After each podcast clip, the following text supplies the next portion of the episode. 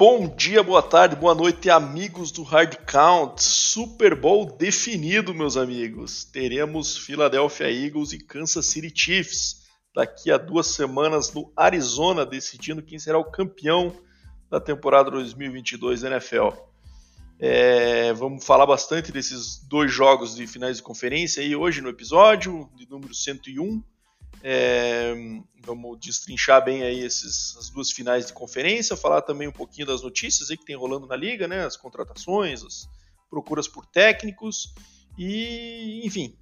Ainda não vamos fazer uma projeção, né, da, do Super Bowl, porque a gente vai ter o episódio da semana que vem aí, especificamente para a gente falar e, e detalhar bem o pré-jogo, né? Mas antes de começarmos, daquele salve, né, pro meu amigo Deminha, parceiro de 101 episódios agora, Deminha.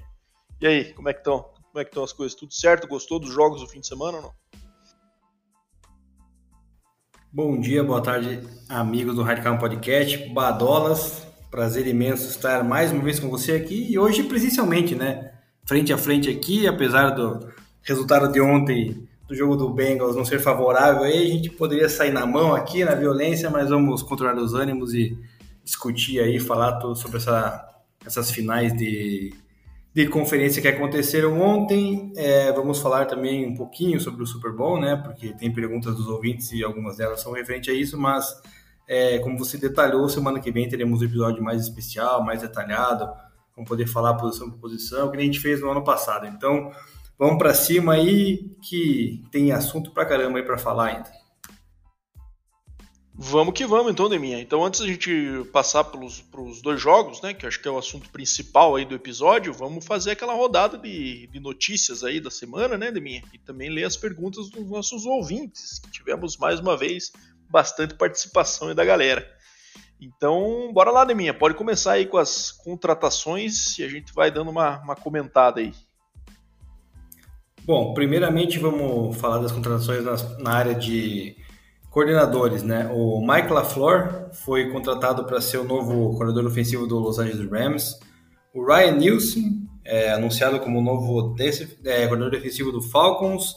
Jim Schwartz, ele mesmo, aquele que treinou por muito tempo o Detroit Lions, vai ser agora o novo coordenador defensivo do Cleveland Browns. É, e quem está de volta na NFL, por incrível que pareça, Bado, é Bill O'Brien como é, treinador ofensivo do Patriots, cara. Não sei como é que esse, o que, que esse cara tem, cara, quem é o empresário para contratar Bill O'Brien em pleno 2023, cara. É algo que é, é surreal, cara. A gente tem até que falar um pouquinho disso, porque esse é um cara que acabou com a franquia do Houston Texans quando o Texans é, tinha todo o desenvolvimento ali na época de J.J. Watt, de Sean Watson, de Hopkins, e ele destruiu, cara. O que, que você achou dessa contratação aí, Bado? Pô, achei péssima, né, cara? Eu acho que vai ser mais um caso daqueles que o, o cara vai ser exposto sem o Brady, né, Liminha? Eu acho que a gente viu aí é, a franquia do Patriots como um todo, né, já ser um pouco exposta aí que não era tudo isso quando perdeu o seu QB. Não que seja fácil pôr um QB, né, do nível do Brady, possível, aliás, né, pôr um QB do nível dele. Mas é, a gente sempre falava disso, né, que o Brady era o ponto chave que permitia que várias movimentações acontecessem ao redor e aquela estabilidade do, da franquia vencedora continuasse. E o Bill O'Brien, cara, é isso que você falou, passagem péssima pelo Houston Texans, né? Destruiu a franquia e a franquia vem sofrendo até agora aqui, lógico. É, já fez várias outras besteiras desde a saída dele, né? Mas mesmo assim a marca dele tá, ainda tá pesada lá, no, no todo o desmanche que ele fez e, e a destruição que ele fez na franquia. Como coordenador ofensivo, ele pode ser até razoável, a gente vai ver agora, né? Porque sem o Brady é outra coisa, diferente de ter o Mac Jones, né? Ter o Tom Brady no seu no seu comando, né? É, e ele tava ele teve uma passagem de sucesso, digamos assim, por Penn State antes de, de do Houston Texans, né? É, no college football, em que ele deu uma reestruturação do, do college Penn State depois daquele escândalo lá, para quem não sabe, Penn State passou por um escândalo um coordenador defensivo ainda sobre a, a gestão lá do, do, Joe Paterno, né, que é um técnico lendário lá de, de, Penn State, ficou por 40, 50 anos no comando do time, e descobriu um escândalo sexual, inclusive, de um, de um técnico que era abusador de, de, de jovens. E aí aquilo foi um sanções e demissão. O Joe Paterno foi demitido, morreu um ano depois. O legado dele foi jogado às trás, derrubaram a estátua que tinha dele lá. E o Bill O'Brien entrou nessa situação em Penn State. E conseguiu reconstruir, voltar a, a, a escola novamente as, ao nível histórico que ela tinha, e daí garantiu a posição nele no Texas. Foi pro Texas, teve essa passagem que já comentou aqui, daí agora ele estava de coordenador ofensivo de Alabama, né? Nick Saban costuma fazer isso, né? Ele pega head coaches aí, ou coordenadores ofensivos da NFL e traz como até como meio de recrutamento, né? Porque os caras se interessem aí jogar para um, um, coordenador que já foi head coach na NFL, né? Que tem o histórico, que vai preparar ele pro. E aí, vamos ver. Mas agora, cara, eu acho que a tendência é. É o Belichick tá mais se complicando, cara, de não se desapegar dessas peças aí que ele nunca. Eu, o Belichick tinha que dar uma modernizada, cara. Ele vai ficar continuar se apegando com essas peças que ele já trabalhou aí, como o Bill O'Brien, como o Matt Patricia, como o Joe Judge, né? E ele não sai desse ciclo. Mas enfim, vamos ver o que vai dar. Agora, quanto às outras contratações, ele me chamou a atenção o Jim Schwartz, né, de mim, porque é um cara que estava bastante tempo fora do mercado, pelo que eu me lembro, e não lembro da última vez que ele. Eu sei que ele teve uma posição de, de coordenador é, depois do Lions, mas, putz, fazia bastante tempo que eu não via. E aí o Mike LeFleur também, que saiu do Jets, né, um cara que tinha acompanhado o Robert Salah, do, do Niners, pro Jets, e agora volta para para ser o coordenador ofensivo do Rams nessa situação um pouco indefinida do Rams, né? Que a gente não sabe muito bem que vai ser o McVay, mas se já estão contratando staff, imagino que possa ser uma sinalização de, de continuidade do McVay aí depois dessa off-season. Vamos ver o que, que vai dar. Falando sobre o Jim Schwartz, a última participação dele como coordenador foi no Eagles, campeão do Super Bowl. Ele ficou lá de 2016 a 2020. E no ano de 21 e 22 ele foi assistente senior é, defensivo do Tennessee Titans. Então, estava na liga ainda aí, mas estava ainda meio num, num, cargo mais apagado, né? Então, tá aí de volta agora um cargo principal aí num comando de um time aí na numa coordenação defensiva aí, ele que é um cara que né, né nesse ponto manja muito e terminando aqui os coordenadores é, contratados, é, temos se não o pior, um dos piores, né? Após o Bill O'Brien no Patriots, que é o glorioso Nathaniel Hackett, como novo coordenador ofensivo do Jets, cara, o Jets que eu achava que iria engrenar, né, sob o comando de Robert Saleh, resolveu trazer essa desgraça que é o Nathaniel Hackett, cara, como coordenador ofensivo, não sei, ah, não sei não, né, ele não tem potencial para desenvolver Zach Wilson ou seja lá quem for o quarterback, a não ser que tragam de fato o Aaron Rodgers, como vem se veiculando aí, talvez essa é uma tentativa do Jets de tentar né, seduzir o Aaron Rodgers. Parece que o Packers está disposto a trocar mesmo, não quer permanecer com o Aaron Rodgers, então vamos ver o que vai acontecer. Mas caso contrário, cara, se não conseguirem levar o Rodgers para o Jets, cara, aí é um tiro no pé, porque este cara é lamentável. É, cara, e você viu que o bizarro foi que os odds de campeão do Super Bowl do Jets caíram depois da contratação dele. Ou seja, o cara tá com moral aí com, a, com o mercado das apostas. Mas enfim, é isso que você falou, Demi. É o risco que, se for essa mais uma tentativa do, do, de alguém contratar o Nathaniel Hackett, assim como fez o Denver Broncos, né? A gente acha que, quem sabe, a contratação da Antonio Hackett tenha sido uma tentativa de levar o Rodgers para lá e depois acabou não dando certo. O Broncos foi para o plano B do Russell Wilson, né?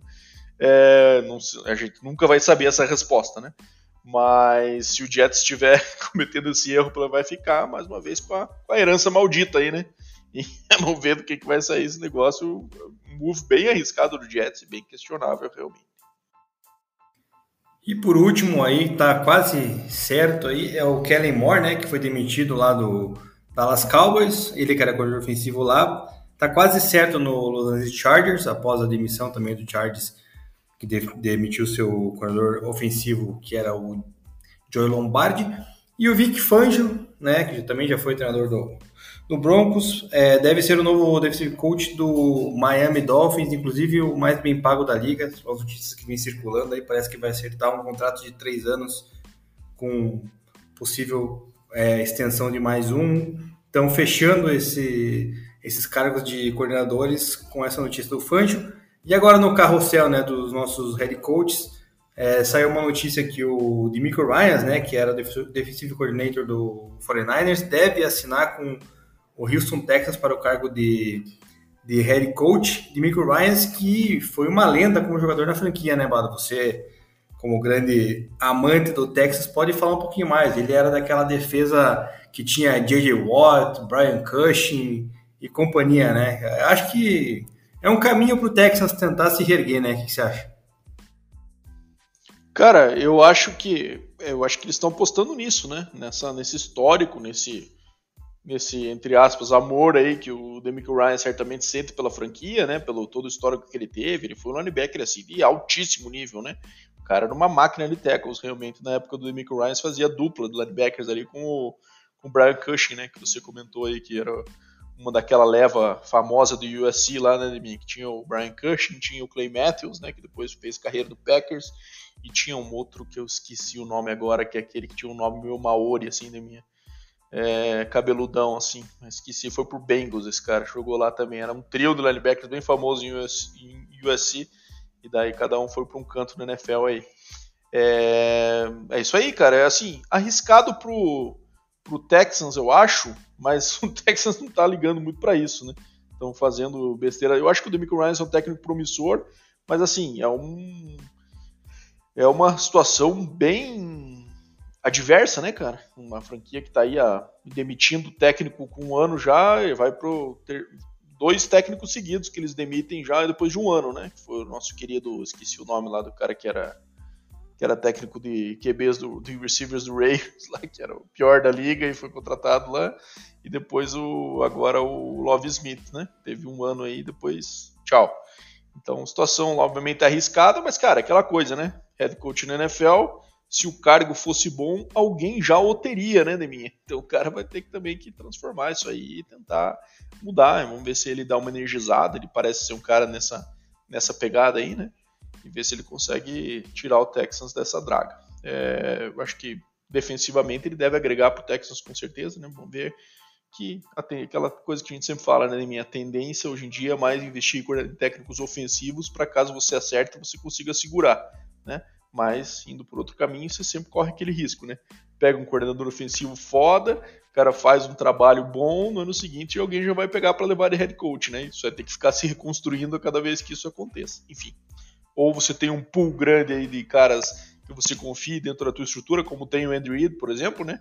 Que diferente do BNM agora, que tem toda essa polêmica de por que, que não sai, por que, que não sai, né? Mas no geral o Andrew Reid perde o coordenador ofensivo um ano sim, outro não, e daí já tem o QB coach que está preparado para subir de coordenador ofensivo, ele já traz um cara mais novo, mais inovador ali e essa, faz essa roda girar. É, os times que contratam defensivos têm que fazer dessa forma também. E por último, Bado, o único time que já anunciou aí agora na última semana um treinador foi o Carolina Panthers, assinou com o Frank Reich, que era o treinador do Colts, né? Até o, a metade, mais ou menos, dessa temporada, que não deu certo no Colts após um fracasso aí que a gente ninguém esperava, na verdade.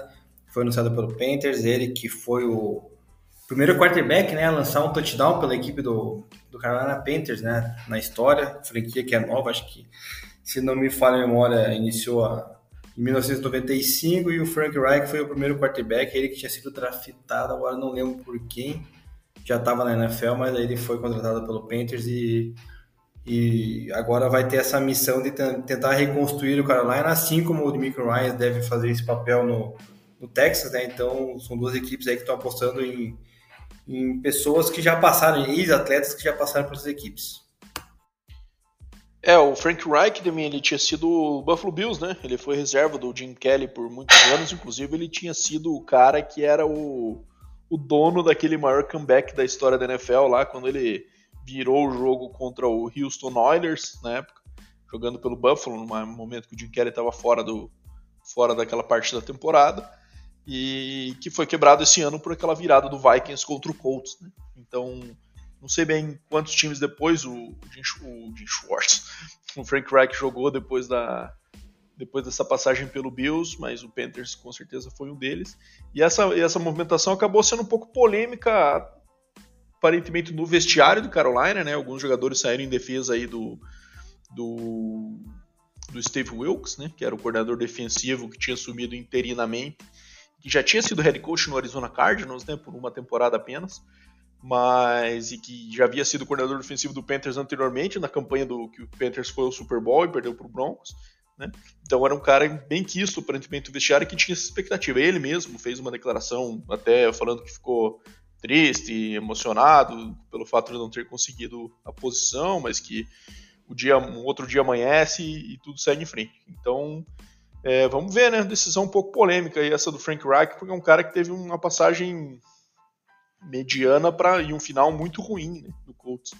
Então, vamos ver se ele consegue ter é um cara também que, que é bem considerado no circuito da NFL aí, né, por ser um cara de fala mansa, de, de bom relacionamento com os jogadores, de apesar de não ser um cara de muito explosão, de motivação, assim, é um cara que parece que tem o controle, é respeitado pelos jogadores, enfim. Vamos ver e tem aquela campanha do Super Bowl, né, que sempre ficou na, também no currículo dele com o Doug Peterson, né, que ele ele ele e Doug Peterson venceram o Super Bowl com o Philadelphia Eagles com o, o Nick Foles de, de titular naquele final do ano. Então, fechando aí, os times que ainda não têm quarterback definido são o Denver Broncos, Arizona Cardinals e o Indianapolis Colts.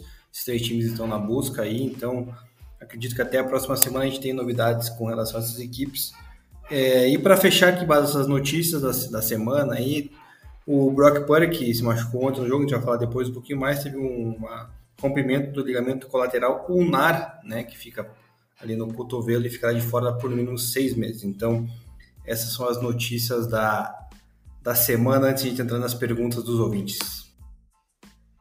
É, essa questão do Purdy aí, cara, é um negócio que vamos ver a importância que o Kyle Shanahan dá para os trabalhos de off-season, né? porque aí a gente está falando de seis meses fora, ele voltaria final de julho, né? Segundo as, isso aí já é training camp começando já final de julho, né? Então assim ele ficaria todo off-season fora. Então assim isso pode ser que abra a porta novamente para quem sabe o Trey Lance entre no circuito, que ele mantenha o Trey Lance no roster é, e coloque ele para tocar os trabalhos off-season como QB1 e aí entra no training camp ali para uma batalha e aí vamos ver se vai ser uma batalha de fato ou se vai ser algo só pro forma ali para que o Trey Lance se mantenha motivado para chegar no training camp e entregar o cargo pro, pro Brock. Mas enfim, foi uma pena já falar desse jogo daqui a pouco, né, mesmo? Foi uma pena a construção do Purdy aí, porque fica aquele gostinho do que seria, né? Mas ele que vinha tendo uma temporada aí muito marcante, acabou não tendo oportunidade de desempenhar por conta dessa contusão, que foi bem esquisita, né? Um lance até que nem pareceu que foi lá essas coisas mas olhando bem, ele deu uma torcida bem forte ali no, no cotovelo dele, né, na, no motion que ele fez para lançar, acabou batendo.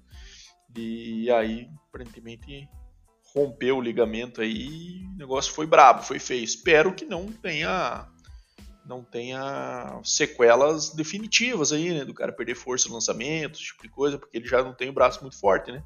Então, se ele sofrer ainda algum tipo de alteração na mecânica, algum contra essa contusão, é algo preocupante também pro lado dele. E então, entrando agora nas perguntas, Bala, a primeira justamente é com relação ao Brock Purdy, né? O Edson Borges Vieira, sempre presente aqui com a gente. É, ele perguntou quem deve ser o titular do 49ers, né? O Brock Purdy ou o Trey Lance? É, na minha visão, sem contar a lesão né, que, o, que o Brock Purdy teve ontem, eu já até tinha comentado ontem com você, a gente assistiu até a primeira partida juntos, né? E eu até comentei que, na minha opinião, o Brock Purdy deveria ser o titular do, do 49ers para a próxima temporada, mas agora com essa questão da lesão, não dá para a gente prever, né, cara? Você bem mencionou agora com relação ao, Kyle Shanahan, então não dá para saber se ele vai resolver aguardar o Brock Purdy ou se ele vai insistir mais um aninho no Trey Lance. Trey Lance também que tem problemas de, de lesão aí, né? Apesar de estar tá indo para o seu terceiro ano, também é um cara que para mim não passou nenhuma confiança ainda quando jogou, né? Então eu acho que é, eu desistiria do Trey Lance, tava, tentaria trocar ele nessa off-season, ganhar alguma pique no draft para reforçar a equipe em alguma outra posição, né? Uma equipe que é bem forte, inclusive, mas eu arriscaria no Brock Purdy aí para o futuro, cara, porque eu acho que o Trey Lance é bem cru, não... de tudo que eu vi do Trey Lance, comparado ao Brock Purdy, eu achei ele bem, bem fraco. Cara, é uma situação bem delicada agora que o Kyle vai passar com essa contusão do Purdy, né? Eu acho que, pelo que eu comentei um pouco antes, aí vai, vai atrapalhar com certeza ele não participar dos trabalhos off-season. E assim, tem mais uma equação, um problema nessa equação aí, né? Que é o fato de que ao final do terceiro ano os times têm que assinar aquela 50 year option que eles falam, né? Que depois do terceiro ano de jogador na liga, ele tem que assinar para ver se estende pelo quinto ano do contrato ou se fica só por quatro e ele sai livre depois disso, né? É, e aí o Trey Lance, ao final da temporada que vem, vai estar tá nessa situação. Então aí, cara, eu acho que o Kyle Shanahan vai tentar fazer. Eu acho que ele vai colocar o Purdy de titular, mas acho que ele vai tentar manter o Trey Lance do elenco. E aí, se o Purdy acabar se demonstrando que não era tudo isso mesmo, que foi uma, uma um tiro curto ali de sucesso, só uma arrancada e não é algo sustentável. Essa decisão ele vai ter que tomar durante o ano. Parecido, né, Deminha, com aquela decisão que às vezes pode vir a ser parecido com aquela decisão que a gente não entendeu muito bem quando tu entrou no lugar do Fitzpatrick lá. Lógico que as situações não eram de dois jovens, como é agora, mas quem sabe ele tem que forçar uma, uma, uma troca caso o Purdy não esteja tendo o nível que ele demonstrou esse ano, para ver se o Trey Lance tem alguma coisa dentro dele que faça eles eles questionarem quem vai ser. Mas eu acho que o Purdy, respondendo de forma objetiva a pergunta do nosso ouvinte, eu acho que o Purdy entra de titular. Acho que o Purdy entra de titular. Mas eu acho que essa contusão coloca o Lance de volta na equação. Se ele não tivesse tido a contusão, acho que o Lance estava totalmente fora e era aceitar ser backup ou ser trocado. E agora, quem sabe, eles consigam dar uma ludibriada nele com essa com esse discurso aí. Vai ter batalha, vai ter batalha, e aí como é que vai ser? E aí, quem sabe o cara continue, entendeu? Por mais esse ano e, seja trocado no ano seguinte. Vamos ver como é que acontece. É a pergunta agora do Football Backstage, um perfil lá no, no Instagram. Qual o impacto das zebras nas finais de conferência dos jogos de ontem, né, Bado? O que, que você tem a dizer disso aí? A gente vai falar dos jogos daqui a pouquinho, mas o que, que você tem a dizer com relação a essa pergunta aí do nosso ouvinte? Bom, vamos lá. É, cara, eu acho que primeiro, as polêmicas ficam mais pro lado do jogo do Chiefs e do Bengals do que do 49ers e do, do Eagles, né? Tivemos algumas polêmicas ali que a gente vai falar, né? A bola que bateu no cabo da câmera lá no jogo, no jogo do Eagles, aquele catch no começo do Devonta Smith. Então, tivemos falhas também ali no jogo do, do Eagles e 49ers, mas como o placar acabou sendo dilatado, a diferença acaba, o, o assunto acaba sendo menos comentado, né? Teve uma influência tão direta. E Bengals e Chiefs, cara, eu particularmente sim, eu acho, eu até tava falando com o Demi, a gente discutiu bastante sobre arbitragem aí, pros ouvintes que estão nos acompanhando desde ontem, no final do jogo, né, é, sobre os lances polêmicos, assim, primeiro eu acho que é, tivemos erros no jogo de Bengals e Chiefs? Tivemos, né? Tivemos um erro, inclusive, admitido pela arbitragem, aquele momento lá que o cara entrou no campo lá parando a jogar, a gente vai falar um pouco mais no detalhe disso pra frente. Mas eu acho que eles não foram determinantes pro resultado. Eu acho que, assim, Poderia ter sido um caminho mais fácil, eventualmente, para o Chiefs, poderia ter sido um caminho mais fácil para o Bengals, e isso não aconteceu. Né? Então acho que os dois times tiveram a oportunidade de vencer e tiveram oportunidades na mão, apesar de alguns erros de arbitragem, que eu acho que não são tantos assim, tá? Eu acho que alguns deles são bem questionáveis e são lances de se você ficar botando lupa num jogo de futebol americano nesse tipo de lance, você vai encontrar isso em todas as jogadas, e daí vai ter juiz que dá, juiz não dá, daí fica essa polêmica sempre. Mas, por exemplo, o Bengals, que em teoria poderia ter sido prejudicado, teve duas oportunidades no último quarto para assumir a liderança e saiu com zero pontos, né? Dos dois drives que eles tiveram a oportunidade de, de tomar a liderança ali. Então, assim, eu acho que por isso me leva a crer que não foi determinante a arbitragem no desfecho final da partida.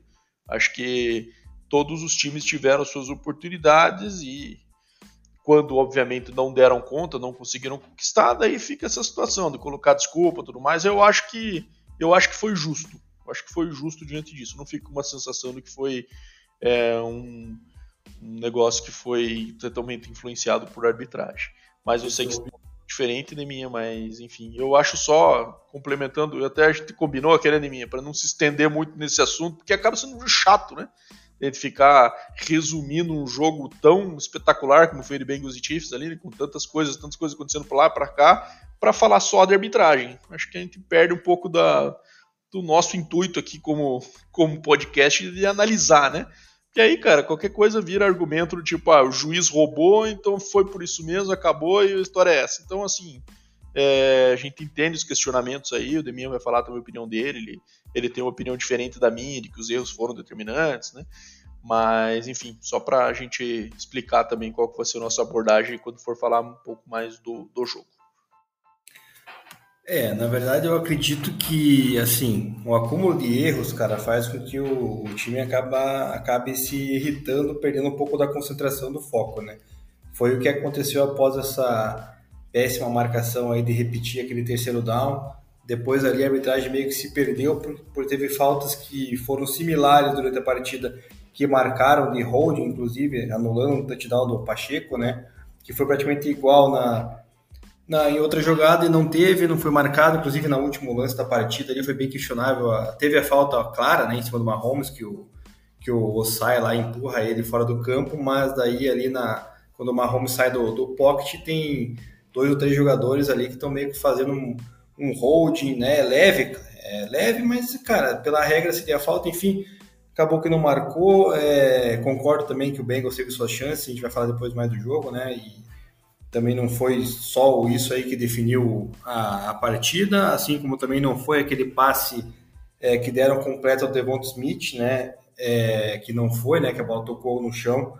Também foi determinante para a vitória do Eagles, porque naquele jogo teve também o fator do, da lesão do Purdy e tudo mais, a gente vai falar daqui a pouco. Mas então, para mim, eu acho que isso aí é, interfere e, na minha visão, a NFL tem que dar um jeito de criar uma fórmula, cara, de tentar algumas faltas é, rever a jogada igual acontece na NBA. Não sei como é que vai fazer, cara, porque o jogo já é extenso, já é bem longo, né? Para quem é, não gosta muito por causa de, dessa demora de propaganda e tal, se tornaria um jogo muito mais extenso. Não sei como é que poderiam formular, né, cara, uma, um challenge dos, dos treinadores ou, sei lá, ter o pessoal da cabine, como tem no futebol VAR para tentar dar um jeito de, de, minimizar esses erros, cara, porque esses erros acabam às vezes é, causando derrotas que, né, no campo acaba, o jogo estava tão bem jogado, estava tudo pronto, desenhando uma, uma prorrogação ali, né, que todo mundo ia, porra, curtir, ia ser a primeira, inclusive, é, a prorrogação de, com a nova regra, né, da,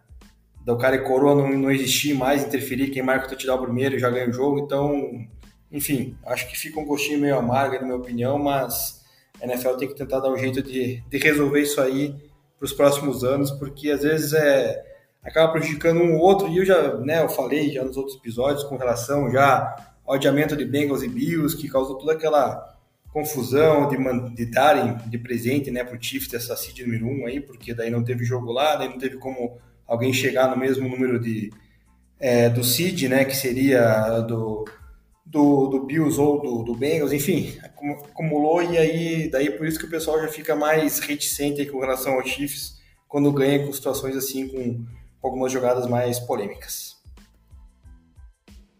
É, cara, e aí tem outro fator também, né, minha, que até a gente conversou aí, cara, que é o seguinte, é, o Chiefs tá entrando nesse status como o Patriots, né? Quando o time ganha, ganha, ganha, a galera começa a pegar má vontade, e a imprensa e torcedores de outros times começam a, obviamente, querer que perca. E aí começam a achar também mais. É o fruto do sucesso, querendo ou não, né?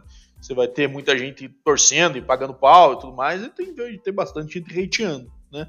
Esse é o caso. Agora, o que eu queria comentar, minha, é o, aquele que você comentou de aumentar, quem sabe, as, as possibilidades de revisão. Né? Isso já foi proposto inúmeras vezes, né? Não entendo porque que realmente a, NFL não permite que se revise tudo, né? é, você, a partir do momento que você dá um limite de challenges por treinador, permite que você revise tudo, ué. E isso o próprio Belichick, que é um cara bem influente nessa parte de regras, né? Porque ele é um, é um historiador assim, nato do, do, do jogo, né?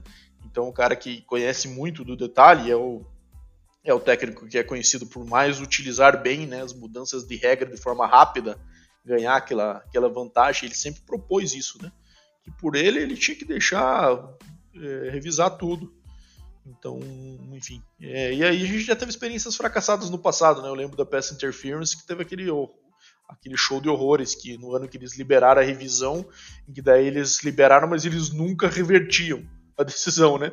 Mesmo quando ela era absurda, como foi aquele caso lá do do jogo entre Saints e Rams, acho que não, foi, não sei se foi no NFC Championship Game, do ano que o Rams foi pro Super Bowl e daí perdeu pro Patriots, foi no Divisional Round. Acho que foi até no Divisional Round em que teve uma, uma, uma interferência absurda e os caras não reverteram.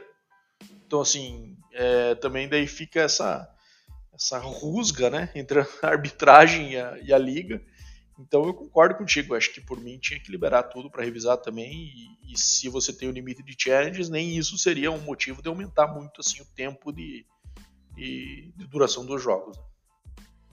É, só para finalizar esse assunto, eu acho que esse jogo aí que você está citando, o Bada foi o jogo que inclusive incitou eles a colocarem a regra no próximo ano. Naquele jogo acho que não, não tinha essa regra aí, que foi uma falta cara, escandalosa, né? E daí no próximo ano eles propuseram lá naquelas reuniões que a NFL tem, né, de começo de temporada e tudo mais, aí aprovaram para fazer isso, colocaram em prática, não deu certo, retiraram, e daí até hoje em dia agora ninguém pode mais desafiar essas pass interference aí, principalmente as defensivas e ofensivas.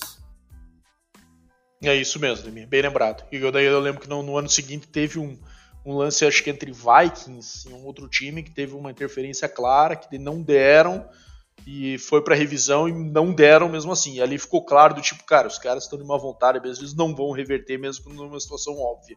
E aí, cara, acabou entrando numa situação um pouco política e meio, meio pentelha de se resolver. E por último, uma pergunta quase dupla aí, né? Tem a do Felipe Pereira emendando com a do José Mário Gomes. Eagles ou Chiefs, qual é a. É, essa é a maior pergunta de todos, né? Quem deve levar? E o Zé Mário já pontua na Batalha dos Irmãos Kelsey quem leva melhor, né? Então, Pado, dê seu breve palpite sobre isso. Sei que não vamos falar muito ainda do Super Bowl, mas dê o seu pitaco aí para os nossos ouvintes. Cara, eu acho que, primeiro, acho que vai ser um jogo muito parelho. É, o Eagles abriu como favorito nas casas da aposta, né? Por pouco, obviamente, menos 1,5, menos 2,5, coisa assim. É, até justificável, né? Ele teve uma temporada bastante consistente e o Chiefs está bem baleado, né? É, começando pelo QB, agora a gente vai falar um pouquinho para frente. O, o receiving corp do Chiefs também tá, virou um. O, se a gente tivesse passando notícias de contusões aqui, né, ainda, né, minha? a gente vai falar um pouquinho, ser a lista inteira do Chiefs hoje. Mas, cara, eu acho que eu tô bem confiante. Eu sou torcedor do Chiefs, né? Então estou bem confiante na, na vitória. Eu acho que o Hurts, primeiro Super Bowl dele, é diferente, é um jogo, é um jogo mentalmente muito diferente dos demais. Mahomes sendo o seu terceiro.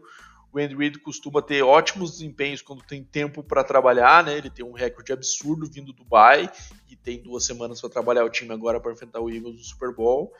Vai dar tempo do Mahomes se recuperar, né? É, eu acho que até em duas semanas ele deve estar muito próximo de 100%, se não estiver 100%, né? E dá tempo desses caras se recuperarem também, esses receivers que ficaram todos baleados aí do, do jogo de ontem. É, mas, cara, é, eu aposto no Chiefs. Eu acho que vai ser uma experiência é, bem diferente entre os dois times aí. Siriane, pensando em head coach QB, por exemplo, indo para os seus primeiros, e o Andy Reid indo para o seu quarto Super Bowl já, né? Fora os que quando ele era coordenador e QB coach ali no Packers e no, no, e no, no 49ers também, né?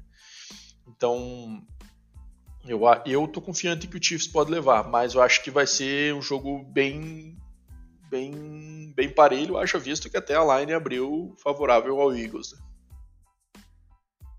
É, eu já estou bem pessimista, né, com relação a essa partida, como sou torcedor do Broncos, todo mundo sabe, rival do Chiefs, não quero que eles ganhem, mas vejo que né, o Kansas City Chiefs, né, fazendo uma alusão aí a, ao Kansas City Ladrões, né, vai ter arbitragem a favor aí, vão rolar umas faltinhas polêmicas a favor do Chiefs, vão proteger o Mahomes, enfim, e o Chiefs vai acabar levando essa minha minha opinião sobre esse assunto e dos irmãos Kelsey. Cara, a gente comentou ontem até, né, Bado, sobre o Jason Kelsey, o Travis Kelsey, e o Gino estava junto com a gente também, quem seria o melhor dos irmãos. A gente até comentou, eu e o Gino falamos que foi o, que o Jason Kelsey é melhor, né? Obviamente são posições diferentes, mas é a gama de Tyrants, na minha visão, é muito, muito extensa, né? Tem muito Tyrant bom aí na NFL. Óbvio que o Kelsey tem números fantásticos, absurdos, quebrou aí a esse ano, inclusive, uma marca do Shannon Sharp, né?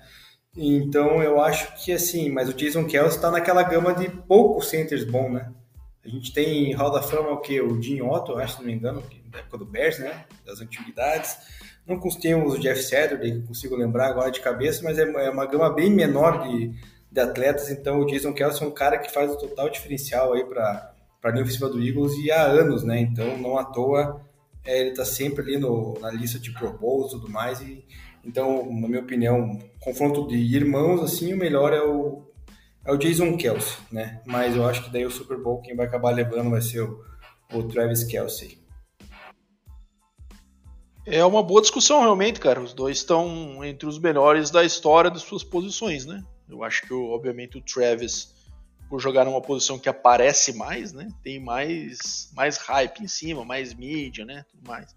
Mas o Jason Kelsey é um cara, assim, extremamente é, diferenciado a posição dele, né? Ele é um center de até uma estatura. Centers geralmente são os menores jogadores da OL, né? Mas ele ainda tem uma estatura menor do que a média, né? e mesmo assim ele ele tem algumas jogadas que desenham que ele parece um fullback, né, saindo para bloquear no segundo nível, então ele é muito ágil, né? A gente até estava conversando essa semana, né, a respeito do, do Jalen Hurts. Se, quem não sabe, os dois irmãos eles têm um podcast chamado New Heights, que é excelente, cara. É muito engraçado. Os dois são assim, têm uma personalidade extremamente divertida e além disso eles falam dos bastidores, né? Fazem um, umas sessões do, do, do, episódio que são bem engraçadas, assim, de perguntas idiotas que os ouvintes fazem. Por exemplo, ah, se uma pessoa normal conseguiria ganhar uma, uma jarda numa corrida na NFL, né? É, qual que seria o melhor animal para você ser para o jogo da NFL? Então os caras ficam fazendo isso, que era é excelente. E daí eles trazem convidados também. Já trouxeram o Mahomes, já trouxeram o Jalen Hurts, já trouxeram o Gronk, né? Que tem essa disputa com o Kelsey aí de, de quem que vai acabar né, o final das duas carreiras. O Gronk tem essa carreira que acabou, mas não se sabe, tem papo que ele pode voltar, e o Kelsey aí no seu auge, né? Quebrando recordes e tudo mais. É, então foi um episódio bem legal também, mas o episódio do Jalen Hurts foi engraçado porque falaram do snap do Jason Kelsey, né? E aí o Jalen Hurts falou que ele até teve que mudar um pouco, não sei se vocês repararam já, mas quando o Jalen Hurts está no shotgun, ele fica bem agachado, cara, e com a mão bem para frente. E ele falou que ele teve que adaptar isso por conta da do snap do Jason Kelsey, que é muito rápido. Então ele faz o snap muito forte. Para quê? Para que ele consiga ter a mão do snap de volta já para bloquear rápido e ele consiga ganhar essa vantagem que ele perde um pouco pelo tamanho, né? Então vem um tiro na mão. Se, o QB não tá pronto, a bola vai 30 jardas para trás, você não consegue pegar, né? Então é bem legal esse tipo de detalhe. Eu recomendo muito. Quem, quem fala inglês aí consegue, ou também dá para puxar aí com legenda. Acho que de, em algum, no YouTube deve ter alguma como ferramenta. Assim. Mas, cara, veja, porque é muito legal e vale a pena. Mas fechando a discussão dos dois aí, é... eu acho que os dois estão brigando para ser o... os golds das suas posições. Mas eu não sei dizer quem que é o melhor. Eu, eu vou no, Tra no Travis, eu acho mais por clubismo, né? E porque eu acho que é uma posição com. Como você falou, Deminha, tem muito mais gente disputando, então você acaba tendo também mais difícil de você se tornar o melhor, que é uma possibilidade que o Kelsey tem, né? Então, é bastante discutível essa questão de melhor Tyrande, porque daí envolve bastante a, os skills do cara, né? Tem Tyrands que são mais completos, né? Que além de receber muito passe, fazer muitos TDs, bloqueiam bem. O Kelsey não é esse cara, o Kelsey é quase que um receiver, né? É, bloqueia pouco, né? Mas também tem os seus blocos ali. É, mas ele tá quebrando todos os números, recorde. Obviamente ele teve um baita de um QB ao seu lado agora, né? Na, com o Mahomes aí nos últimos cinco anos. Então, isso também contribui, coisa que muitos desses Tyrands aí às vezes não tiveram, e principalmente os mais antigos, que a gente vai falar da década 80, 90 ali também, não tinha tanta bola nos Tyrands assim. E só para finalizar, Bado, é, a gente vai falar do Super Bowl semana que vem, mas é só deixar essa menção que esse vai ser o primeiro Super Bowl com dois quarterbacks titulares negros, né? A gente nunca teve na história um confronto desse em 57, 56, né? Esse vai ser o 57º Super Bowl, então vai ser um, um fato inédito, Jalen Hurts e Patrick Mahomes são quarterbacks negros, então vai ser o primeiro aí. Também vai ter o show da Rihanna, né? Então isso aí é, é algo que tem que se valorizar, né, cara? No mundo de hoje em dia a gente cansa de falar de muito problema, muita né, racismo para lá, para cá, em todos os esportes, todos os eventos aí, não só em esportes, né, mas no dia a dia. Então é, é bom a gente ver que é, a oportunidade, assim, é para todos, né? Então a gente está quebrando tabus e e tabus são feitos para ser quebrados, né? Então é, é, bom ver ainda mais com os dois QBs jogando, né? Que antigamente falavam muito que ah, QB não poderia né, jogar por ser negro por causa da inteligência. Tinha muito, muito comentário idiota assim, a respeito disso e não tem nada a ver, tá aí a prova, né, cara? Hoje é, qualquer um pode jogar. A gente tem o Christian McCaffrey, que é, por exemplo, um running back branco, que por muitos anos falavam, ah, o running back, se não for negro, não tem habilidade, não tem força física, né, para se tornar um dos grandes da, da, da posição, e você está vendo o Christian McCaffrey aí como running back, se não, se não for o primeiro, pelo menos é o top 3 da liga, né, então é, é bacana ver esse tipo de coisa, né, Bato? O que, que você acha? Tem alguma coisa a falar dessa, desse assunto aí? Porque é bacana, eu achei bem interessante isso aí, cara, não tinha nem prestado atenção até então, que nunca havia acontecido isso, e vai ser bacana de ter agora, né? É, e que bom que isso está normalizando, né, Neminha? A gente sabe que os Estados Unidos é um país muito preconceituoso, né, em alguns momentos, e também muito tradicional em algumas questões conservador ao extremo, né? E muito por muito tempo houve essa burrice aí que negros não podiam ser QBs. E cara, e é legal ver isso acontecer porque tem muita gente que pensa assim nos Estados Unidos ainda, tá? Eu sei porque eu torço para Texas Tech, então eu leio muito comentário de texano daqueles bem tradicionais lá e Texas Tech mesmo tinha um QB como o Donovan Smith, que agora transferiu para Houston nesse ano. E havia muitos comentários nesse ano mesmo, 2022, o último ano passado, em que falavam: não, ele não pode ser QB, ele tem que ser receiver. Por quê, cara? O cara jogando muito, sabe? Então existe muito esse estereótipo. E é muito bom ver exemplos como os dois, com a Holmes e Hurts, chegando como dois QBs titulares, os dois melhores times da liga, os dois seed 1, né? Chegando no Super Bowl e, e, que isso vai cada vez mais apagando a voz desse tipo de gente e que isso vai tornando pra gente é normal, né, Neminha? Pra gente que acompanha aí, não tem muito essa diferenciação aí, a gente sabe que, que a cor da pele não é um fator decisivo para saber se o cara vai ser um bom QB ou não. E, enfim, a gente só tá vendo isso se provar dia a dia aí, então é mais para é, serve mais para calar a boca desses inúteis do que para gente que já costuma acompanhar e sabe como é que funcionam as coisas de fato, né? Então acho que é um fato bem legal aí que fazendo história também os dois QBs, já tivemos aí em 2006, eu me lembro, né, o Super Bowl entre o Love Smith e o, e o Tony Dungy, né? Não, e o Jim Caldwell, isso. O Jim Caldwell foi o Não, foi o Tony Dungy. É. É, em que ele venceu, que foi o primeiro, primeiro Super Bowl com dois treinadores negros, né? Enfim, cada vez mais é, essa situação vai se normalizando e que bom. Então, bora partir para os jogos, Bada. Falamos bastante já aí. Vamos partir para os jogos, né? Bora lá, vamos começar então por Eagles e 49ers, que foi o primeiro jogo do domingo. Os dois jogos foram do domingo, né? O 49ers indo até Filadélfia, então enfrentar o Philadelphia Eagles. E aí, cara, é, o jogo começou é, muito parelho, né? O, o, Eagles teve o primeiro drive ali no TD do Miles Sanders, que foi é, bem no começo, primeiro drive do jogo, inclusive, né? Que foi construído por um passe longo pro do Jalen Hurts para o Devonta Smith, em que depois no replay viram-se que viu-se que o passe foi incompleto, né? Mesmo assim, a marcação foi mantida, não teve desafio, acho que também a time adversário, o 49 não viu em tempo. E foi o primeiro erro ali, né? Mas depois disso o jogo ficou bem laicá, né, Neminha? Só que aí tivemos um fato que acabou definindo a partida, né? Que foi a contusão do Brock Purdy. Então o Brock Purdy sofreu uma pressão, um fumble, né? Que foi, que foi recuperado, inclusive, pela defesa do Eagles. É, e nessa jogada, o defensor que foi o Hassan Reddick, se não me engano, bateu no cotovelo dele e ele, ao fazer o lançamento, estava no, no, movimento de passe, acabou torcendo bem o braço dele, né? o cotovelo dele virou e isso fez com que rompesse os ligamentos e pra gente que estava assistindo, falei, pô, cara, Piazão aí no, nos playoffs, né? É, tendo a chance de jogar um championship game de conferência e vai ficar fora por causa disso, nem parece que é nada, mas daí, cara, imaginamos que a situação fosse séria, porque ele aquecia, que se não voltava. Então, cara, ele deve ter perdido muita força no lançamento, né? Não devia ter condição de lançar. É, e entrou o nosso interminável Josh Johnson, que está no seu 14 time da NFL. Ele nem é tão velho assim, né, Deminha? Mas o cara tem uma passagem de, de metade da liga, quase já ele já, já jogou. E ele entrou na fogueira, né? O quarto do 49ers do ano. E acabou tentando da melhor forma seguir, mas é assim Christian McCaffrey teve uma atuação marcante, né? Tentando levar o time nas costas ali, né? é, marcou o TD, inclusive, do empate, no momento que até estava o ânimo do 49ers baixo, né? Porque não via-se muita perspectiva do time ganhar um jogo desse com o Josh Johnson, né? Mas ele conseguiu um empate, mas a partir daí é, o Eagles não olhou para trás mais, né? Então tivemos mais dois TDs corridos aí do, do Miles Sanders do Boston Scott ainda no primeiro tempo, né?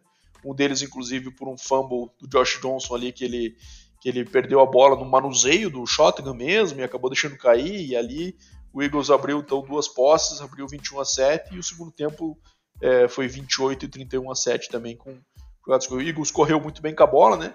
Um jogo que teve completo domínio.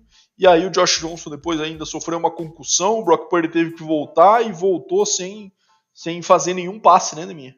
Pelo que eu me lembro, ou se foi, ele só completou uma screen, um passe ali que foi uma praticamente um handoff, basicamente.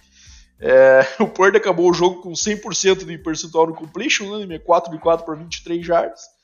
Mas, enfim, acabou que o 49ers ficou com esse gostinho do que seria, né? É, foi um passeio realmente do Eagles a partir daí do, do, daquele segundo quarto. Eagles correu muito bem com a bola e usou bastante, é, distribuiu bem as corridas, né? Já que não precisava balear ninguém aí por, por conta do jogo estar tá bem sob controle. Então o próprio Kenneth Gainwell foi o, o líder em carries com 14, o Miles Sanders acabou com 12, 11 carries e 42 jardas e 2 TDs. O Jalen Hurts também teve mais 11 carries, Boston Scott com 6 enfim, e até teve oportunidade para o Gardner Minshew entrar no último drive ali para ajoelhar. E, então o Eagles acabou aí com 148 jardas corridas e 4 TDs. Então, assim, o Eagles tem a fórmula, a gente vai falar do Super Bowl no próximo episódio, claro, mas tem a fórmula necessária para parar o Chiefs, né? Se correr bem com a bola assim, deixar o Mahomes sentadinho no banco, fazer drives longos, é a fórmula de ganhar do Chiefs, jogar uma defesa forte. E aí fica o destaque defensivo também, né, Demir? O Hassan Reddick teve um jogo ontem monstruoso, né? Dois sacks, um tackle for loss, né? Mais um QB hit também. Então, um cara aí que teve uma temporada mágica e acabou conseguindo levar isso para os playoffs também, né? E o 49ers agora fica essa dúvida, né, Neminho? Que vai ser? que vai ser de Brock Purdy? que vai ser de, de Trey Lance? Né? Mas as peças estão aí. Eles acertando o QB, acho que tem tudo para, primeiro, dominar essa divisão, né? Que agora acho que está uma situação mais favorável a eles, né? Com o Rams se uma situação meio indefinida, com o, Arizona Cardinals também agora, Kyler indo para contusão, para uma contusão grave, trocando de treinador. Então parece que todos os times estão passando por um rebuild. Seahawks aí também não, não assusta, né? Então todos os times passando por um rebuild e 49ers basicamente com defesa forte, peças ofensivas fortes, tem que acertar no QB e aí se acertar no QB jovem ainda, como eles têm duas opções aí, Acho que tem tudo para dominar essa divisão por muitos anos. É, mas enfim, acho que foi isso, né? Um jogo tranquilaço pro Eagles e que dá essa, é, esse alento aí. Mas mais uma vez, né, minha, o Eagles acabou não conseguindo ser provado esse ano ainda, né? Teve um schedule muito fácil do regular season, ganhou do Giants, que também teve um ano surpreendente, mas longe de ser um bicho papão, né? E agora ganhou do 49ers sem o Brock Purdy. Então, 49ers com sem QB, basicamente, né? No final do jogo era sem QB, porque não tinha um QB que não lançava a bola. Enfim, é, acabou ficando esse. um jogo chato, né? Acabou sendo, né, por conta desse, desses fatos aí. É, cara, a gente vai ficar no C, né? Porque não, não dá pra gente prever o que poderia ter acontecido se o Brock Purdy tivesse de fato terminado a partida, né, cara? A 49 a gente sabe tem uma defesa absurda, melhor da liga, inclusive tem um running back como o Christian McCaffrey, que é fantástico, né? Um jogo aéreo com o Kiro, Debo Samuel, Ayuk. Então, é, infelizmente não pôde ver, né, cara? Aconteceu essa lesão do Brock Purdy que colocou é, água no chope do 49ers, né? Que entrou o Josh Johnson, que, cara, entrou aparentemente muito nervoso, né, cara? Tanto é que cometeu aquele fumble no, recebendo o snap no shotgun. Então, é... Aí não, não ajudou, né, cara? Não, não teve solução, cara McCaffrey sozinho não tem como correr, lançar, receber, então ficou bem difícil, complicado. O Philadelphia Eagles, né, por outro lado, cara, né, teve um, um jogo suave, tranquilo, né, cara, um jogo corrido muito forte, né, cara. A gente sempre comentou, né, que o Eagles rotaciona muito bem os seus running backs, né, cara. Tem o Miles Sanders, o Boston Scott, o Kent Gamel. Então, assim, soube rotacionar de novo, né, para manter eles saudáveis aí pro o Super Bowl, né? Já que o jogo chegou no, no limite ali do segundo quarto que não tinha mais o que fazer, né? Já estava praticamente decidido, visto a, a lesão do, do Purdy. E daí também o jogo aéreo acabou nem sendo necessário, né? Jalen, é, Jalen Hurts não, não precisou, né, cara, forçar passe, nada, foi só conduzir.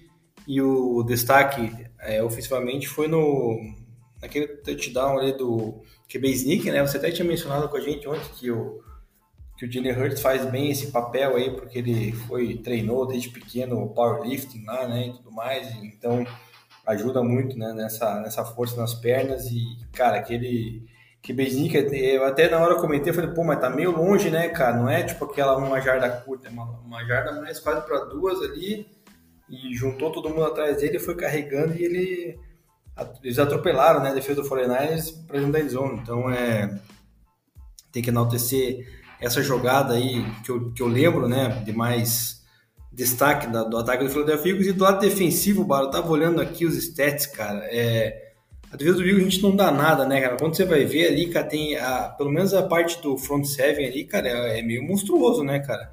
Você tem ali o, o Devon Hargrave, o Namon Konsu, tem também o Jordan Davis, né, que foi do draft do ano passado. Temos aí também, juntamente o Hassan Reddick, com uma atuação absurda essa temporada.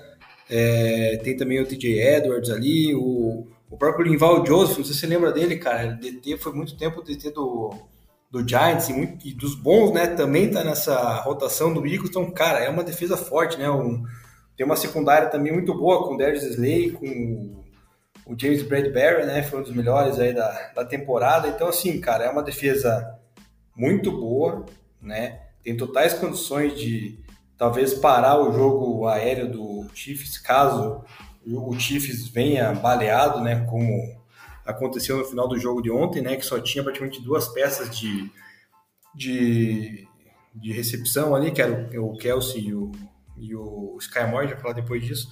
Então, assim, é um time que entra como favorito, né, por dois pontos nas casas de apostas.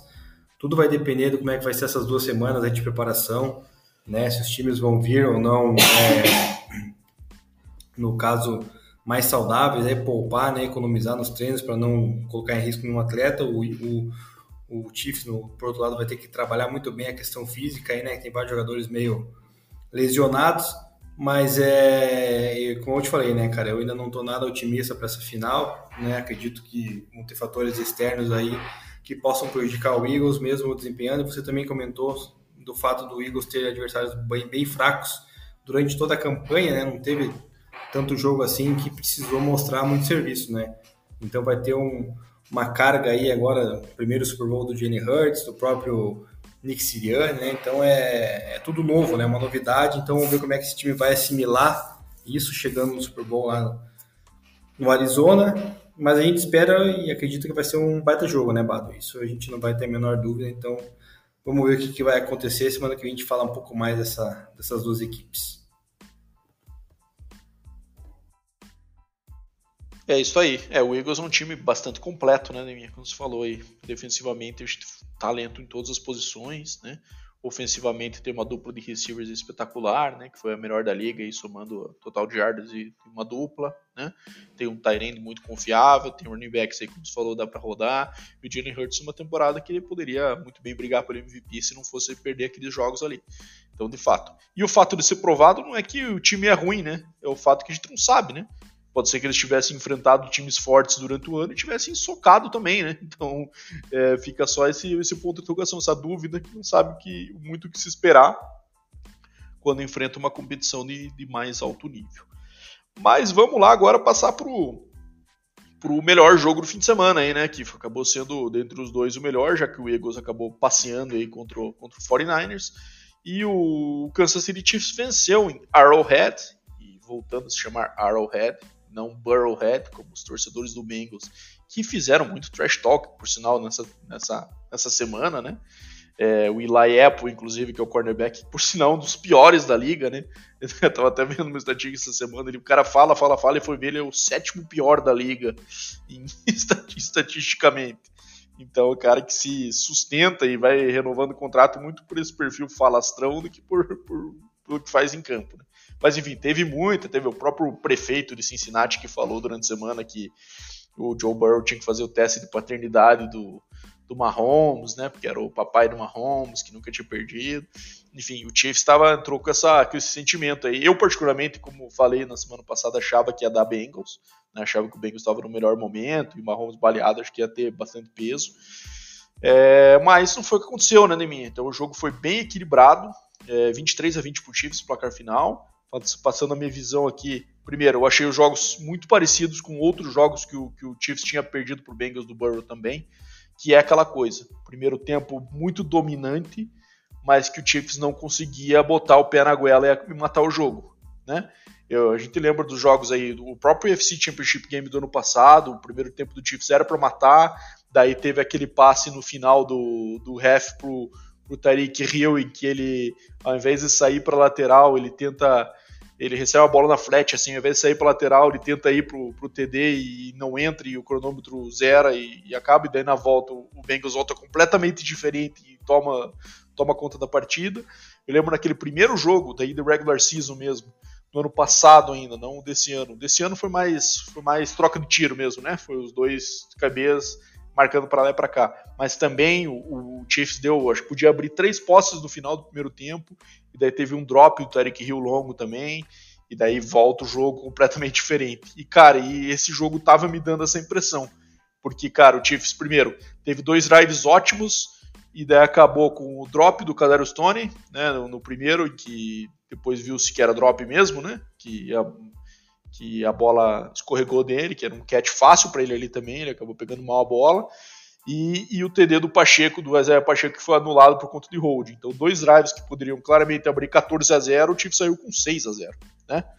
É, e aí o Bengals voltou, daí marcou 6 a 3, né? E daí o Chiefs teve aquele drive do TD ali pro Travis Kelsey. Então acabou ali e daí o Bengals ainda marcou mais um field goal, né? O primeiro o primeiro tempo acabou em 13 a 6. Então, uma posse de vantagem que o Malver não refletiu que foi o domínio de Chiefs no primeiro tempo. E aí, no final do primeiro tempo, já começou a dar aquela impressão que o Burrow estava pegando o ritmo do jogo, né? É, acho que o Chiefs fez um belo trabalho defensivo durante quase toda a partida. Então, a secundária fazendo um bom trabalho para deixar o Burrow segurando um pouco mais a bola. Ele tem essa característica de soltar a bola rápido, tomar decisões rápidas e boas decisões, né? Então, estavam confundindo ele e a pressão estava chegando, né? Frank Clark, Chris Jones tiveram jogos muito bons, né? O Chris Jones com dois sacks, o Frank Clark com um sec e meio, tem mais o Karlaftis que meteu mais um sec também. Então tava dando certo a receita. Mas no final do segundo quarto já começou a ver o Burrow soltar a bola rápido e começar a avançar, começar a avançar. Eu falei, pronto, o jogo vai voltar e vai ser aquela mesma história dos outros jogos, né? Bengals vai dominar completamente e sair com a, e sair com a vitória. É, começou dessa forma, né? Começou dessa forma o terceiro quarto, então com o Bengals aí não conseguindo.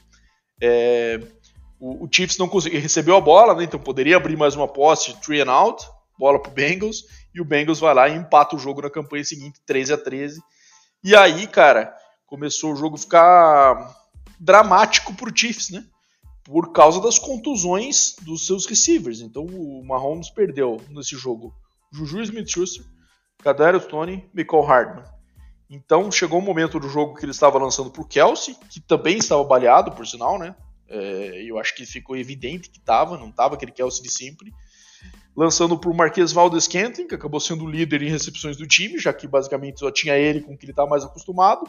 O Sky Moore, e cara, tiveram que trazer um QB do Practice Squad nessa semana que foi ativado, que foi o, Mar o Kemp, Marcus Kemp, acabou recebendo uma bola também. Então o Mahomes distribuiu, teve que distribuir muita bola, né, para 10 receivers diferentes, é, para conseguir levar esse time. E aí, cara, o Mahomes conseguiu. É, mas assim, cara, pode me chamar de clubista, pode me chamar do que for. Mas o que o Mahomes fez nesse domingo foi algo assim de, de tirar o chapéu, né? O cara jogando com os receivers backup, contra um time forte, né? Uma defesa boa, um time que, que consegue responder a ele, né? Diferente do que a maioria dos times da, da liga não consegue, né? É, tem um ataque que pode bater de frente com o dele. É, então, perdendo todos os receivers durante o jogo, Kelsey baleado, é, e ele com uma perna, cara, ele teve uma atuação de 300 jardas, 8 TDs e não, não entregou a bola para o adversário de uma vez, né? Coisa que o Burrow fez duas vezes, né? Então, assim, é, foi uma das atuações certamente mais marcantes da carreira. E, cara, o Mahomes pode não ser o maior, ele não vai ser o maior quando acabar a carreira, porque não vai superar o Brady jamais na quantidade de títulos e quem sabe ele nos recordes aí, já que o Brady tá jogando até 46, 47 anos. Mas, cara, atuações como essa vão colocando cada vez ele mais naquela prateleira sozinho como o melhor QB da liga e quem sabe o melhor QB que já jogou no futebol americano na história. No sentido de qualidade mesmo, recurso, né? E esse tipo de coisa. Então o Chiefs foi muito esperto na forma como lidou com ele, né? Eu acho que não foi aquela coisa estática, então fez alguns movimentos dele sair no pocket, coisa um pouco pro lado, sem movimentos bruscos, né? Ele conseguia se movimentar nessa, nessa linha, mas é, no final acabou dando certo, né? Ele sentiu só no terceiro quarto que teve um lance que ele estava saindo para a esquerda, ele lançou contra o corpo que ele sentiu o tornozelo, os demais, mesmo sentindo, ele acabou não demonstrando, né? É, então conseguiu puxar um drive para fazer o 20 a 13, depois o Bengals teve um drive de empate para 20 a 20, e aí ficou naquelas trocas, e aí entra naquele assunto da arbitragem que a gente falou, né, Ademir? Nesse momento aí do empate, nós tivemos algumas questões polêmicas da arbitragem, né? Como o fato lá do, do juiz que foi correta a decisão, né? Mas eles acabaram errando, então entra como polêmica. Eles erraram, que no, na terceira descida um juiz entrou apitando em campo porque o relógio deveria estar parado e não estava. Só que quando ele entra apitando, logo em seguida a jogada começou. E então, e, e, a jogada não foi, não teve sucesso na conversão da terceira descida por parte do Chiefs. Mas como houve o apito inadvertido, a regra demonstra que, cara, então aconteceu, a jogada não existiu, tem que voltar. E o Zach Taylor ficou louco, né? E eu no lugar dele também ficaria, né? Então o Chiefs já estava até com o time de punt em campo e teve, voltou com o ataque, mas a gente esquece, daí a galera fala disso como um grande erro, não converteu igual e foi punt igual, né? Mas mesmo assim teve essa, essa polêmica. E aí teve a, algumas decisões também da, do intentional ground que deram no Burrow, né? Que o Bengals teve e aí que entra aquele fato que eu falei, eu acho que o Bengals teve chance de ganhar o jogo mesmo diante disso. Teve dois drives com o jogo 20 a 20 para assumir essa liderança e o Chiefs baleado do jeito que estava ia ter dificuldade de recuperar, né? É, teve um intentional ground que deram do Burrow com o Chris Jones escalado nele ali, em que ele lança e os juízes consideraram que os dois receivers que estavam estavam fora e a bola também, lembrando que tem que cruzar a linha de scrimmage, né? Tem essa dúvida se ela cruzou também, né? Porque ele jogou basicamente era pro chão. É, e teve o lance último da, da corrida do Mahomes, em que ele sai para a direita. O Deminha comentou aí sobre essas polêmicas que teve de holding. Eu achei muito suave, achei que é lance que acontece em todo, todo, todo bloqueio da NFL. Se você for colocar uma lupa, você acha essa, esse tipo de lance toda jogada.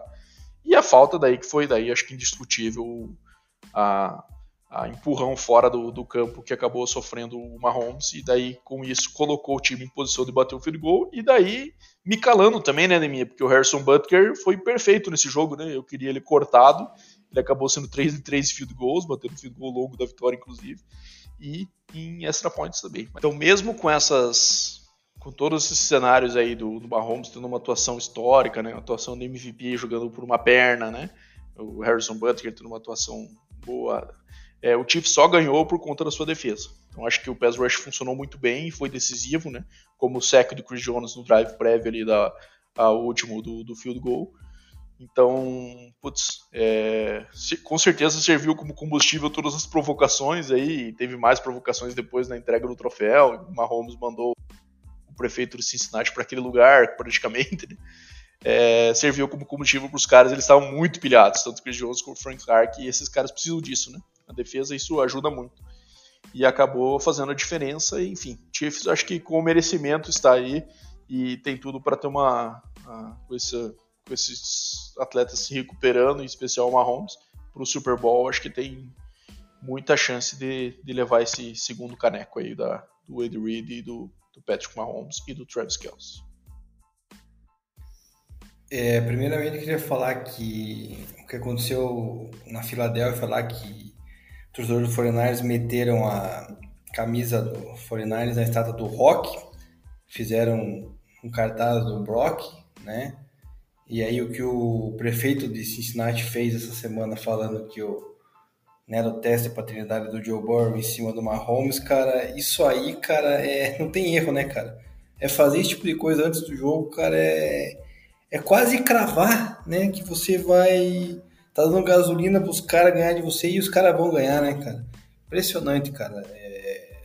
Não dá pra entender. O próprio Mike Hilton também falou um monte de asneira lá de Burrowhead, não sei o que lá, né? Cara, fala depois, né, cara, de ganhar, cara, uma final de, de FC aí e tal, mas enfim, não fizeram, né? Foi um jogo ali, primeiro tempo, um domínio, né, do Chiefs, que não se consolidou no placar como poderia ter sido, né? Você bem mencionou aí a, as campanhas iniciais, né? E, poderia ter aberto 14 a 0, acabou fazendo só 6 a 0, né? Então, o Chiefs até então dominava o jogo. Daí o engraçado é que daí nessa hora do jogo, é, os torcedores do Chiefs em alguns grupos aí falavam, né? Porra, a Gisara tá roubando a gente, que, pô, foi catch do Keller Stone, ah, não foi hold, não teria do Pacheco. Então, nessas horas aí a história muda, né? De, de lado aí, os caras esquecem que a arbitragem, né, no final vai lá é, ajudar. Enfim, é, na minha opinião, até a, aquela terceira descida ser repetida no final lá do. Já era o quarto período, né, Pato? É, a arbitragem estava perfeita, cara. Tá marcando as faltas para os dois lados de maneira correta. Não tinha do que, do que reclamar. Ali começou a esquisitar e azedar, cara. Depois mandou um pass interference também bem polêmico, em cima acho que do Sky, Sky Moore. Enfim, cara, começou a dar um, um branco na arbitragem que daí foi acumulando e deu no que deu, né? Então a gente prometeu não falar muito desse assunto, mas é, o que me questionou mais dessas decisões foi a questão do intentional ground no final. Teve uma ou duas jogadas anterior também que o Chris Jones, ele claramente, cara, após a jogada cai em cima do Joe Burrow e, e nada foi marcado. Então é é umas coisas que não dá para entender, né? Precisa rever, como eu falei é, previamente, mas falando do jogo em si, um jogo bem abaixo do Joe Burrow, né, cara? Você, você falou que o Mahomes foi perfeito, mas não foi, né? Porque ele teve aquele fumble, né? Que ele foi lançar a bola lá e acabou. É, a bola escapou, então ele teve esse, esse errinho aí, que daí o, o Bengals pegou a bola e converteu em touchdown, né? Na campanha seguinte. Então é, teve o, esse errinho aí do, do Mahomes. Mas é, de fato, cara, é, você, se você não pressionar o Mahomes com ele com a perna fodida como estava, cara, você não vai ganhar, né, cara? Pô, todos os momentos que o Bengals meteu blitz, meteu pressão, ou o Mahomes foi sacado, cara, né, três vezes, ou ele sofreu um hit ali e acabou não completando o passe. É...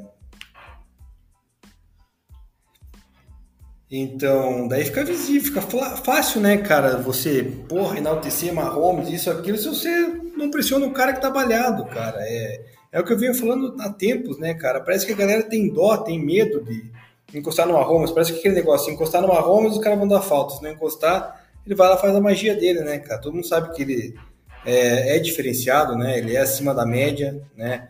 Ele, Burrow, Josh Allen são os três QBs hoje em dia acima da média, então inquestionável. É, atualmente, claro que ele vai se postular como melhor, né? Porque afinal vai chegar aí no seu terceiro Super Bowl, né? Vai brigar pelo segundo título. Mas, cara, se ninguém chegar, se ninguém apertar igual aperta outros quarterbacks, cara, fica difícil, né, cara? O cara vai, vai continuar a levar, independente de ter receiver um ou dois, ou trocar todo o corpo de receivers, é, tendo espaço, ele consegue achar os buracos né, na, na, nas defesas. Por mais que a defesa do Bengals seja boa, né? Eles, nesse jogo, na minha opinião, foram muito mal, cara. Deveriam ter mandado muito mais blitz pressionado muito mais, forçado muito mais. O jogo terrestre não estava encaixando no Chiefs, né, cara? Tanto é que correu é, 20 vezes para 42 jardas só, né? Ou seja, uma média de duas é, jardas, ponto um. Então, assim, se eles pressionassem um pouquinho mais, poderia ter sido diferente a história. Se acomodaram, acho que nessa história aí do Burrowhead, né? Acharam que o Joe Burrow ia a qualquer momento decidir o jogo ali como é, meio que um salto alto, acho, na minha opinião, e acabou dando no, dando no que deu, né? O, o Chiefs se, é, se, superou dentro de casa, né? Jogando em casa, é, a gente já cansou de falar, né, cara, que Arrowhead é um estádio hostil, né, cara, para quem vai jogar lá. São poucas as equipes que vão para Arrowhead e conseguem beliscar a vitória, né? É, então, daí ficou tudo favorável, né, cara? Eu até lembro que na hora que o, que o Bengals empatou, cara, a, o estádio deu aquela esfriada, né? Não sei se você também teve a expressão, mas é, esfriou ali, deu aquela gelada. Falei, putz, agora é a hora que o Bengals tem que aproveitar. Mas aí na campanha seguinte o Mahomes acabou sem a pressão em cima dele, carregando o time para pontuar para o touchdown. Então é, erros que o Bengals vai aprender, principalmente o, o linebacker lá, né, o Joseph Osai, cara, é, o que ele fez, cara, não existe, né, cara? O Jermaine Pratt lá tava indignado após o jogo, porque, cara, ele já tava fora de campo, já, fora isso, cara, já tinha um cara fechando ali, né, mano?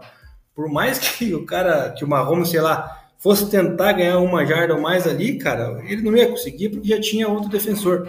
Então o cara foi totalmente, cara, sei lá como é que eu vou, vou definir isso, cara, mas foi uma, uma falta totalmente ridícula, cara. Eu, né, no calor do momento falaria assim, é esse aí é a hora que você chega no vestiário e te manda o cara embora, né?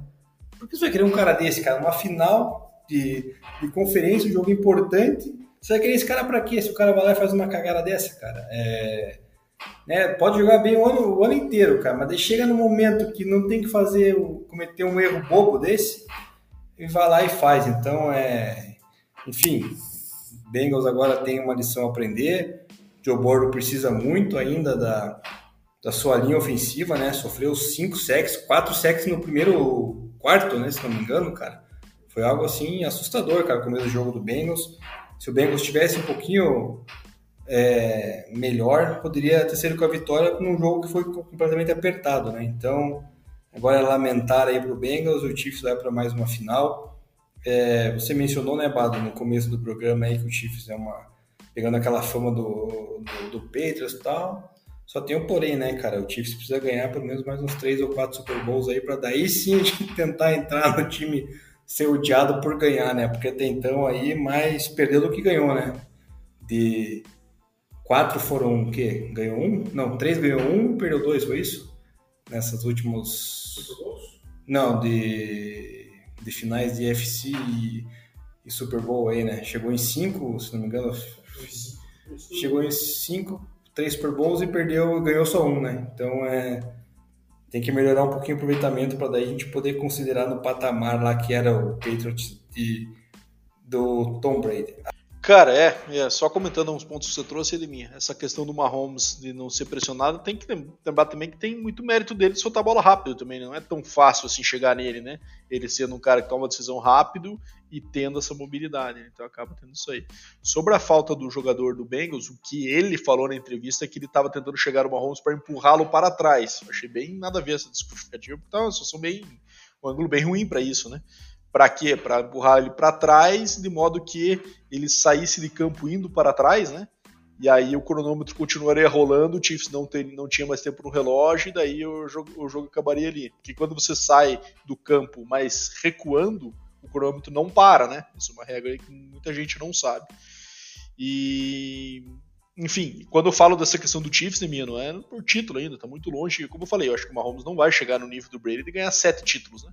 É, acho bem possível que isso aconteça. É, ele já está com 27 anos e está com um, né? Então teria que fazer uma fila boa aí nos próximos anos para chegar num shot desse. Mas eu digo por ser o melhor time da liga aí, né? Nos últimos anos, né? Então acaba que, querendo ou não, isso, isso gera hate, né? É normal. E lógico, não estou querendo comparar não as, as dinastias, porque não existe uma dinastia do Chiefs ainda enquanto não ganhar mais um título, né? Apesar do Mahomes ter uma, ter uma carreira irretocável, né? Desde que entrou aí já foram dois Super Bowls, indo pro terceiro em cinco anos starter, né? É, vai ganhar o seu segundo MVP esse ano, já tem MVP de Super Bowl também, então ele fez muito pro que se esperava dele nessa, nesse momento da carreira. Mas enfim, acho que era isto, Deminha. Fechamos aqui a análise dos jogos. Semana que vem vamos estar um episódio especial aí falando especificamente do Super Bowl, né, Deminha? Então vamos destrinchar bem os confrontos aí, os matchups, como é que são os grupos de posição, que a gente acha que tem mais vantagem em um em outro, enfim, aquela análise que vocês já já puderam, quem acompanha a gente no ano passado, aí a gente começou o podcast no ano passado na, nessa época de, de playoffs, né, Nemi? E aí a gente está voltando para um ciclo que a gente já fez, querendo ou não, pela, pela primeira vez aí, né? Enfim, não, pela segunda vez, né? Já, já cobrimos duas temporadas aí, falei besteira. Então já estamos no 101, né? Então já deu para repetir algumas vezes aí. Quem está acompanhando a gente há mais tempo já sabe é, como é que funciona a nossa dinâmica. Mas valeu, rapaziada, para quem chegou até aqui. Conseguimos cobrir bastante assunto aí essa semana, bastante discussão interessante. E comentem, então mantenham as cornetadas de vocês, continuem mandando perguntas, que tá chegando o dia do grande jogo. Essa semana tem Pro Bowl, né? Que eu acho que não valeu nenhum comentário aqui, porque agora mudou bem o esquema, né? Agora é o jogo de flag, né? É, e basicamente, que por sinal era uma decisão que devia ser tomada a tempo, né? O jogo do Pro Bowl é muito chato mas vale muito mais pela seleção do cara do que pela, pelo fato pelo jogo em si, né? E a NFL ao longo dos anos vem se dando conta disso, não vale a pena os caras se botarem em risco por um jogo festivo. Então o americano não é um esporte para jogos festivos. Mas enfim, valeu Deminha, vamos que vamos e semana que vem estamos aí de novo para destrinchar esse Super Bowl. É isso aí, Badolas. Cara, é, sobre o Pro Bowl, cara, deveria ter só aquelas aquelas skill, né? Como é que fala, cara? Agora fugiu a palavra aqui. Só os desafios de, de habilidade, né? Porque era legal. Eu lembro de uma época que teve o, o jogo da velha lá do, do, dos kickers, né? E tal. Fazer algo assim, quando na época do Manning, do Brady lá, que eles faziam, né? Tipo um, uma dinâmica lá. Então era muito mais, muito mais divertido você ver isso do que você ver um jogo de flag ou um jogo de sem contato ou aquele dodgeball lá, sei lá.